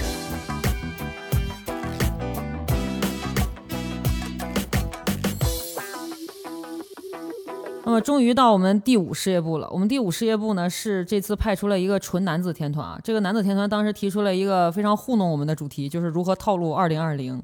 嗯，咱们第一位套路者是 Hello，大家好，我是服务员小徐。大家好，我是健康传教士大为。大家好，我是一个有趣的好人，我叫常海龙。呃，大家好，我叫鬼天儿。Hello，大家好，我是睡眠障碍者鸡哥，倍儿大的也可以叫我鸡仔。让那个最一开始准备套路的那位男孩子。哎，Hello，大家好，我是服务员小徐。然后，因为这期主题是套路嘛，就我想跟大家分享一些就是如何用一些神器去套路生活的，就是日常生活的难题。对，这也是我的主题。那其实我们都是北漂嘛，尤其是我已经北漂好几年了，所以第一个问题就是居住环境比较差。那其实你又想居住的好一点、舒服一点，但是环境有限，但是你还想提高一下自己的生活品质，但是还最重要的就是没多少钱。那我就是这次就跟大家分享两个我在拼多多上发现的神器吧。对，虽然可能拼多多的这个风评不太好啊，而且大家老是用它互相砍来砍去，但是它确实还是有它，我自认为它极具生活智慧那一面的。就先说第一件东西吧，就是平时我们晾被子嘛，比如我们那被子什么被罩什么洗完了，它是一个特别特别庞大的面积。有很多我之前住那地方都没有没有晾没有晾衣服的地方，那现在终于我有一个特别宽的阳台，但是它只要把它平铺开晾上啊，它就没有我家就没有阳光了。我没有阳光可以，但是我家猫不能没有阳光，对我是这么想的嘛。那我就是最近哈，我就发现了一个神器，它那晾衣杆它是，你就可以把它理呃理解成一一个长长条状的铁杆儿，然后后来它卷成螺旋螺旋状的。那这样它解决了一个问题，就是它既可以让你那被子大面积的接触空气，但是它还占用了特别小的地方。对，这是我发现第一个神奇，真的解决了很大一部分生活难题。也解决了猫的问题，对对对，当然我自己内心也获得了平静和快乐。对对对对对对，就这意思。然后那第二个第二个其实就是一个窗户的开关，哎，不是，就是把手，窗户的把手。因为就是在北京居住，有我之前住很多房房间，它那个窗户都是推拉的。那那有很多推拉，它是它那个设计特特别反人类啊，它就没有把手。你要想把它推开，你就用你要你就要把你的手指摁到玻璃上，然后把它左右推。那你一推之后，你的玻璃就特别脏。尤其对于我这种对生活品质比较有要求人来说，这其实不是特别能忍受的。那之后我又发现了一个神器，就是它是一个用三 M 胶可以直接固定到那个玻璃上的一个把手。那这这样解决就是你又可以把它自由的推拉，然后同时还不用在上面留下自己的手印儿。对，所以这些东西可能我就跟大家聊起来，大家都觉得就是很不不值当的聊嘛，是吗？但是它确实解决了生活中很多我们会经常遇到的难题。那最重要其实就是给我一些启发吧。啊，我天哪，聊的有点深刻了哈。但是就这意思，就是你会在一些很便宜的东西里边发现。那些发明这些东西人，他当初是怎么面面临一种什么什么样的生活困境？那他又是用什么样的思维去解决这种问题？关键是很便宜。对对对，真的很便宜，大概我这两东西加起来就十几块钱吧。啊，你那个被子的我有点种草，先试一试。对对对，一会儿把链接分享给你。好的。然后记得帮我砍一刀。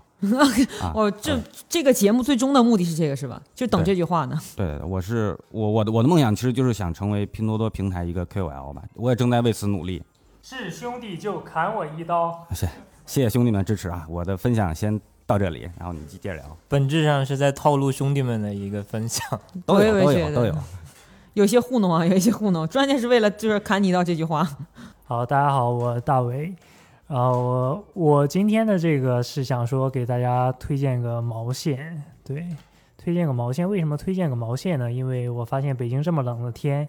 但是咱们单位的一些漂亮的小姑娘竟然不穿毛衣、不穿秋裤、不穿秋衣，所以说我想到说一定要给大家推荐个毛线，能织成一件毛衣来给大家一个温暖吧。那我今天给大家推荐的毛衣呢，是它不它不是普通的毛衣啊，它不是说只是保暖的毛衣，它的是一个 Pornhub 联名的一款毛衣。那 Pornhub 是什么？它是一个网站啊，但是我就是给男孩子上的 P 站，呃，书店啊。但我但我发现可能现在女孩子反正也有挺多知道的，呃。我想问一下那个鬼天老师，鬼天老师，你知道 Pornhub 是什么吗？哦，我在那个网站上看过李永乐老师的视频啊，所以说果然是一个学习网站。我给大家简单介绍鬼天老师啊，鬼天老师是那个 Blade Club 主理人。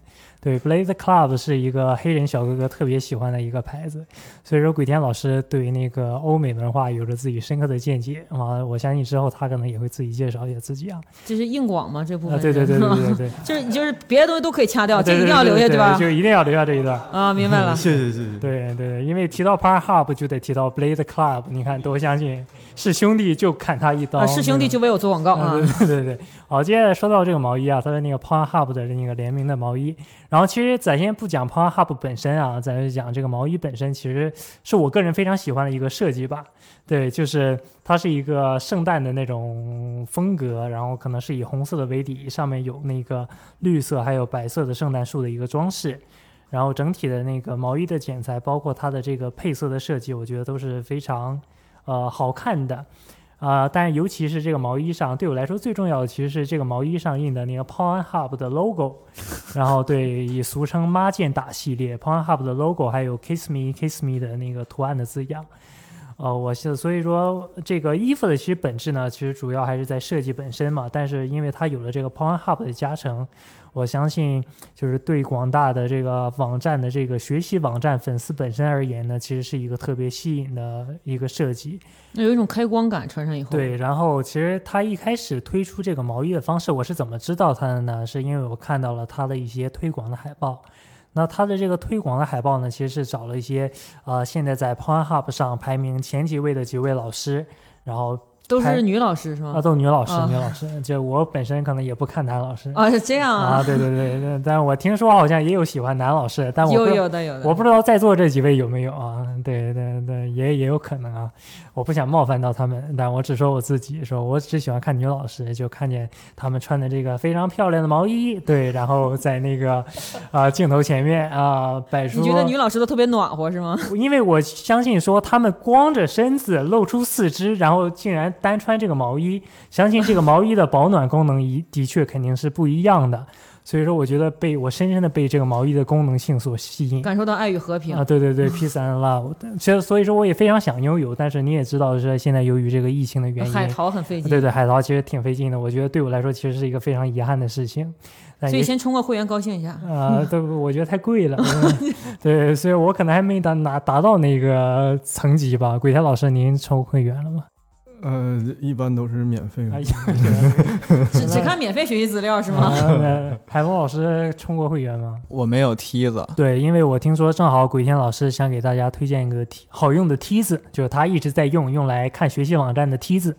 啊、那下面让鬼天老师来介绍一下吧。呃，我我一直在用一个叫小火箭的梯子，它呃比较稳定，呃我用了已经一年半了时间，它就从来没断过，呃，而且每天都会更新它的节点。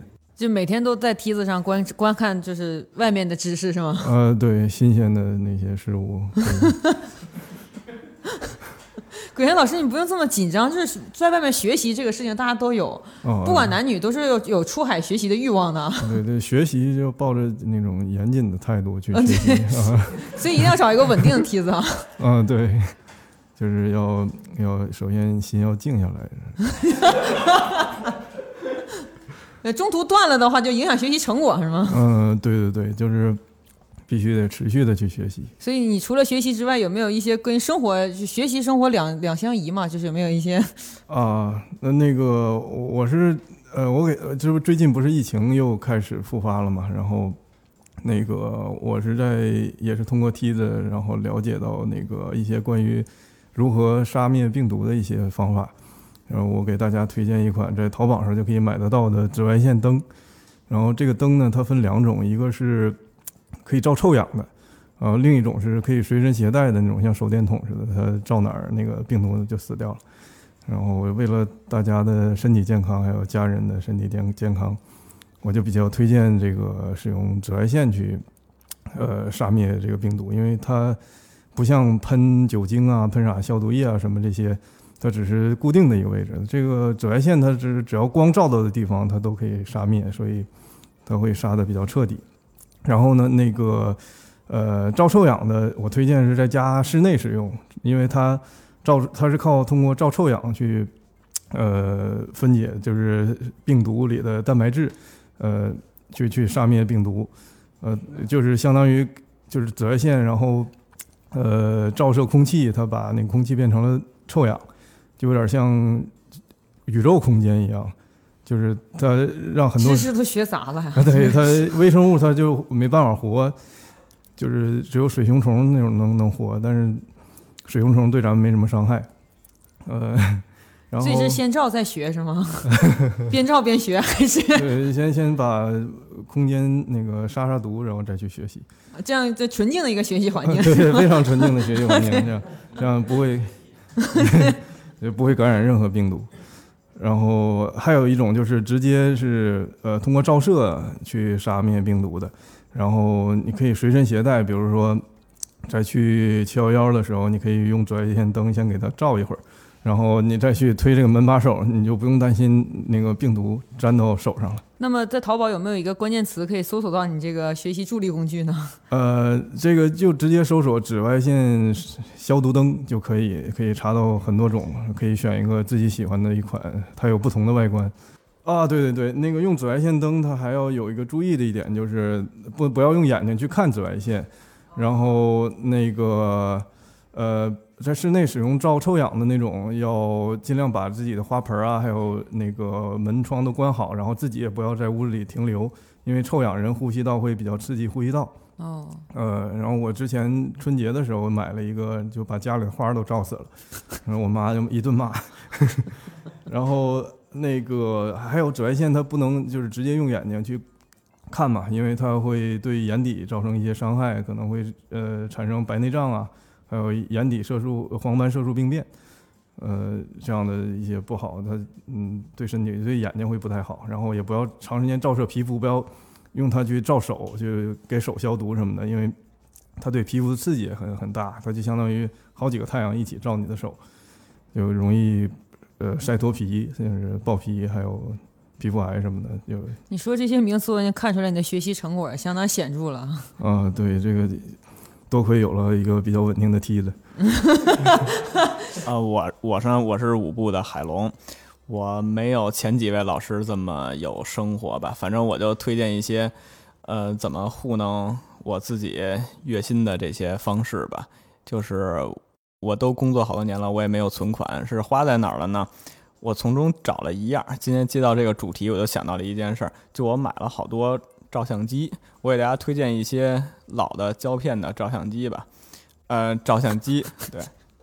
是这样，就是我为什么推荐是胶片呢？首先是因为我对数码数码产品是有一定的偏见，我认为这种数码产品呢，就是它就是一个工具，它没什么可玩的，也没什么可收藏的。数码这种东西就是买新不买旧，你这个只要过了时间，它这个老的就已经就是一个垃圾，就没有什么任何存在意义。然后我开始接触这些东西呢，其实是从我上学时候就开始，好多年了。之前他们都说什么单反穷三代什么，然后我觉得其实特别扯，因为除了单反之外，还有旁轴啊、双反呀、什么折叠相机啊、mini 啊，哪怕那个立体相机，那都比单反还还贵好多。然后还有各种配件呢，那些老的配件也都特别特别的贵。然后我我。我觉得现在是一个，其实是一个收藏这种老相机的一个很好的时代吧，因为他们的价格没有什么大涨，虽然这几年哎，等会儿，等会儿，这个我不同意啊，因为我也买过各种各样的胶片相机，其实很多相机已经涨到它的很多倍了，就是之前富士富士的那个月光机已经快过万了，但是它正正你正常买到它的时候不是一千以内，其实你可以买到它的。哦，那可能咱俩收藏的不是一个嗯方向吧？因为我哦收藏的是更老的，比如像二十几年或者二战那会儿，或者是五几年那会儿的老的纯机械相机。像你说哦富士那种是、是老的那种，还是有电子元件的那种？我其实没有，我确实哦就是纯机械相机。纯机械的对对对，那种就纯机械，他们其实没有太大的涨幅。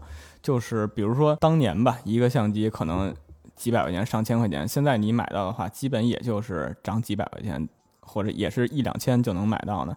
但是在那个年代，比如说我那之前有一些很多相机，就是当时是其实是一个正常的英国家庭一年的收入才能买这么一台相机，但是现在其实也也还就是一两千块钱。也占的占不了咱们收入多大比例，其实，所以我认为它是一个很好的收藏的时机。然后呢，我也会自己呢在家洗照片儿什么的，就是因为刚开始是觉得太贵，外边洗太贵，然后而且自己可能拍一些嗯无法见人的照片儿吧，然后所以就自己在家洗了。对，这是我一开始的目的，然后也是为了像跟前面几位老师一样，抱着学习的态度吧来接触这个。然后还有一些老的镜头什么的。然后我现在就越来越发现，我变成了一个器材党。然后像我老板车路老师也说，说我就是特别像一个器材党这种感觉。我觉得这没什么，因为我本来从小也没有受过什么美学的教育，我也没法儿成为一个艺术家，我也不太在意别人对我这个怎么看。我就是拿到这个东西，我哪怕不怎么用，但是拿在手里我就很高兴。我就是一个纯粹的器材党。所以我觉得，当海龙老师说到这个器材党的问题，我觉得就无无论怎么样，反正快乐就好，对吗？所以说，我就想问一下，平时有没有拍一些非常快乐的照片呢？有啊，黑白的、彩色我都拍了，然后我之前还把它放在了那个胶片洗完之后，我自己在家洗，洗完之后放在我手机壳里边儿，然后就是恨不得别人都看到我老婆的裸照，但是我从来没给别人看过一眼。然后有一回呢，我钓鱼的时候，我这手机掉水里了，然后那胶片那底片就整个全烂了，然后我就扔了，后来就再也没放过。这种器材党背后的老婆的支持其实非常主要的，就一定要拍出一些能让老婆高兴的照片，然后你才能继续做一个器材党。对，是的，我照他照的是最好的，我照别的照都都特别的屎。然后最后呢，就剩最后一个男孩子，就是我们这期节目越来越野啊，就是现在不是这几个内容越来越朝向一个奔放的状态，所以现在需要一个 需要一个稳重的男孩子给我们一个这期的结束。我来收一收吧。我是被那个生物钟套牢的鸡仔，我我觉得我们每一个人都是被生活套牢的人吧，可能被消费主义套牢、流行文化套牢、什么股票套牢。然后我我觉得，嗯，哪里有压迫，哪里就有反抗嘛；哪里有套路，哪里就有反套路。我们我们先是被被这些生物钟套牢了之后，才有了现在的反套路。我我我先来。嗯，大概说一下我们是怎么被生物钟套牢的吧。大家其实应该是都有同感的，就是因为我们上班啊、工作应酬也好，然后它占用了你很多时间，然后等到晚上的时候，你就觉得，呃，那个是纯粹的属于自己的时间。刚才鬼天老师也说过，就是晚上的真是鲜美无比，对吧？然后我们就用那些时间来补偿自己，但是其实。补偿完自己之后，你你你你其实只是把呃自己需要的休息给延后了，所以只能是无限被套牢的一个过程。那我我我现在已经是被生物钟搞到崩溃了，就是甚至都影响到了工作吧。然后然后前段时间我就开始分析一些睡眠法，我就说有什么套路可以套路一下自己的生物钟。然后网上其实有很多的说法，就。比如说有爱因斯坦的睡眠法，他那个说法是每每睡四呃不是每工作四个小时，然后睡十五分钟，然后这样可以保持精力充沛。好像达芬奇也这么睡觉啊，那就是达芬奇睡眠法，我记不太清了。我是觉得这个这个睡眠法有点不太靠谱，感觉上是不太靠谱。然后然后还有一个叫二九零睡眠法的，然后那个睡眠法听起来还可以吧？它二九零的意思就是说那 R 是什么单词我不知道，我是个英文的文盲。然后那个但是那个九零就九十分钟。然后就是，嗯，人的从一个浅睡眠加一个深睡眠的周期是九十分钟，然后只要你能保证自己在浅睡眠中醒来就可以。也就是说，它考验的是你，呃，设设闹钟的时机，就只要你设闹钟设的足够及时，你就能够在一个好的时间醒来，这样就不会感觉到疲惫。哎，你这个其实我有试验过，是真的。我们的观点可能有一点冲突，就因为我我是用用这个睡眠法失败了之后又。又又钻研了二九零的升级版，就是机式睡眠法，然后就是它那个二九零也也也，其实二九零是有一定道理的，只不过就是它，嗯，可能是没有再进一步的去去研究吧，就是因为，嗯，我我用了一个那个 Keep 的手环，它不是可以。监测手机的手呃，监测自己的睡眠周期嘛，嗯，它的那个周期是这样的，就是你第一个周期大概是五个周期啊，第一个周期的时候，呃，浅睡的部分大概是我算了一个平均值，浅浅都是它其实相差是不会超过五分钟的，第一个周期它浅睡是四十八分钟，然后深睡是五十分钟，然后第二个周期是浅睡六十分钟，然后深睡三十三分钟。第三个周期是浅睡五十九，深睡十七；第四个周期是浅睡五十六，深睡十一；然后第五个周期就全是浅睡了。然后它这个是有一个什么样的规律？就是在浅睡部分，第一个周期它是四四十八分钟，大概是五十分钟，它可能会比其他的略短一些。然后二三四周期它大概都是一个小时左右，六十分钟左右，它是恒定不变的。但是深睡是递减的。就深睡一开始是五十分钟，然后是三十三分钟，然后十七分钟，然后十一分钟，然后没有。所以其实深睡是一个递减的过程，那周期也是一个慢慢递减的一个过程。那我又又合计了一下，就是按照这个平均值合计了一下，它整个周期的时间，从第一个周期到第四个周期是。一小时三十八分钟到一小时三十三分钟，一小时十六分钟，最后一小时零七分钟，然后最后到第五个第五个周期，第五个周期就全是浅睡了。你不一定从这个第五个周期的哪一个时刻醒来，都已经没有什么关系了。这当然，这个它只是我的数据，我我是推荐大家用 Keep 手环或者去别的手环，应该也也可以吧。反正 Keep 的显示效果是非常好的，然后去监测一下自己的那个睡眠周期，可能。可能监测个三四次，然后算一个平均值，这样你就可以算出来，然后然后再去规划你的时间。如果你的时间只有一个小时之内，那就是在第一个周期的浅睡，不要进入不要进入深睡之前就醒过来。然后比如说你的时间是有两个小时之内。然后一个半小时以上，你就可以到第二个小时的浅睡里边醒来，大概是这个样子。我听完觉得应该给你单独做一个节目。就是我这个也在试验阶段，因为因为这个睡眠法它太过于考验你设置闹钟的时间了，你一定是在自己手机快要拍脸的时候，然后起来设置时间，并且可以保证设置完闹铃之后你还能睡得下去。刚才这一组全男子天团呢，是我们整个这个二零二零推荐节目的最后一组。然后呢，我们也非常高兴的是，他们这一组完成的达就是完美的达到了二零二零年我们整体的一个态度，就是糊弄学，就是有糊弄时间呐、糊弄女朋朋友啊，然后可能还糊弄个毛线啊，最终还有一些糊弄一下自己的钱包，还有糊弄一下自己的睡眠。但实际上本质上我们是想说，二零二零年已经很难过了，那么不如让我们就在一个糊弄，但是呢又心藏希望的一个就是心情下面，我们去把这一年过完。然后最终啊、你们很荣幸的得到了这个节目，向大家说一声过年好的机会，有没有一个个人化的过年好？那我我就希望大家也用我们公司的一个口号吧，就是希望大家那个在新的一年里能吃饱，然后喝好睡香。呃，我是鬼天儿，祝大家身体健康，万事如意。大家新年快乐！我是大为，我是服务员小徐，过年好。呃，祝大家新年好！我希望二零二一咱们都能出国玩，不再像今年一样。我是鸡仔，俺也一样。最后祝大家出海学习的顺利啊！同意。过年好，过年好，过年好。